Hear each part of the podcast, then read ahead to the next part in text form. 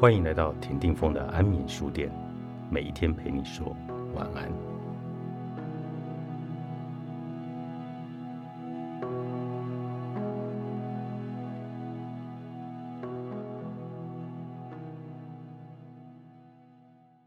不靠公司和头衔，你还能是个咖吗？当拿掉了名片之后，还剩下什么？你的姓名和脸蛋，在这个社会上赤手空拳实战，能打出什么名堂？当你手握公司大笔采购、行销预算时，下游厂商人人都能够来对你吹捧巴结，你豪迈霸气的挑选下单，觉得自己权倾一时。但真相是，花别人的钱谁不会啊？等到你离开这个位置，没有这个实权的时候，又有多少人会来买单呢？电视台中有些人特别急躁，脾气很大，把同事下属当成龟孙子在骂，甚至有些幕后小主管的心态比较扭曲，觉得主播在台上光鲜亮丽，所以私下特别爱电主播，用下马威来显示自己的优越感。我就在想，这人一旦走出电视台的大门，就是个 nobody，到底有谁会理？恐怕只有他的保险业务员才会把他当成大爷看吧。别人对你的好不是没有条件，而是有利可图的。在同一个地方工作久了，你可以开始思考，以公司的大门作为坐标，除了这扇门，没收了你的识别证，没有了印上头衔的名片，别人会怎么看你呢？我还在跑新闻时，观光饭店是我的线。用行话来说，这条线很肥。除非发生什么重大天灾人祸的旅游意外，基本上不会有什么大事。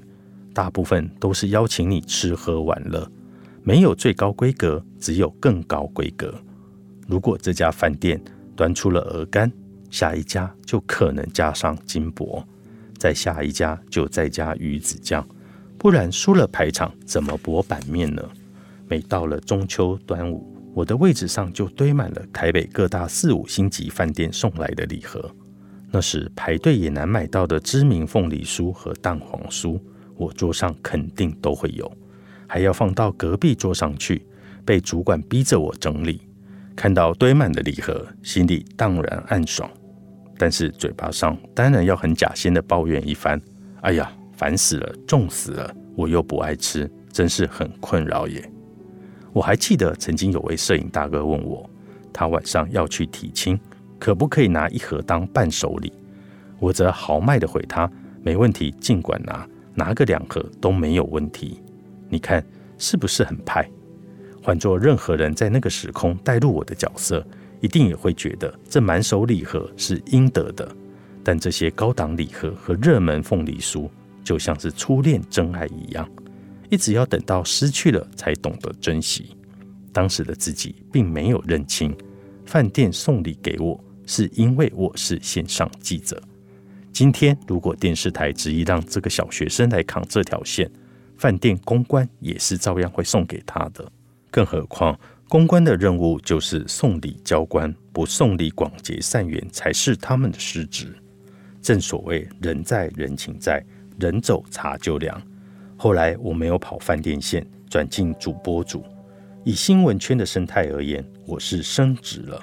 但是以饭店线的视角来看，我变成了个熟悉的陌生人。才不过一年的光景，我就感受到三节时我的桌上大不如前，空空如也的凄凉感。此时此刻，看到别的同事桌上满满的松露干贝粽和凤梨酥。实在都好想厚着脸皮凑过去说：“可不可以分我一个啊？”话又说回来，难道我自己没有钱买吗？当然有，但关键是，当你以前是人在家中坐，礼从天上来，现在要你掏腰包买，心里这关怎么样都过不去。后来我开始慢慢把人脉经营回来，逢年过节时，我所收的每一个礼盒，一定亲自发 email 或简讯感谢。平时在每个合作案结束之后，不是你出钱我办这事，这种银货两讫、互不相欠的关系，我还是会发讯息致谢，期待下次再相会。这跟跨年时的那种没有温度的群发罐头贴图不一样，而是发自内心的去深耕你的每一个合作窗口的关系。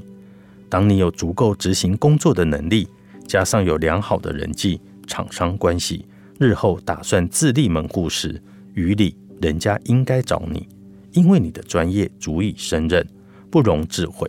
于情多年来的心照不宣，马吉马吉也更没有理由不找你。渐渐的，你人生下一个舞台的路就铺好了，不一定要花大把的银子送礼请客，而是日常的点滴问候，足以聚沙成塔，积水成河。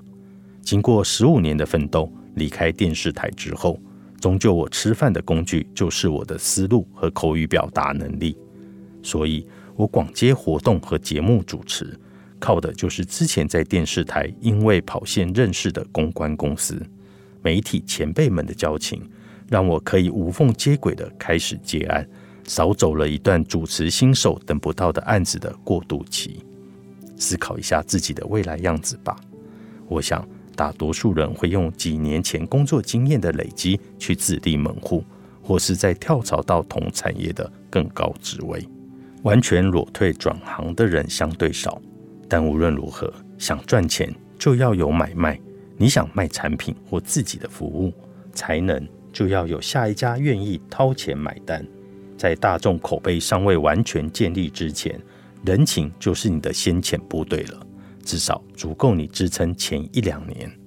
退下名片上的直线，走出公司的大门，依旧可以自给自足，那才是你的个人价值，打遍天下的硬实力、真本事。你不是自找委屈，而是少了心机。作者刘涵竹，静好出版。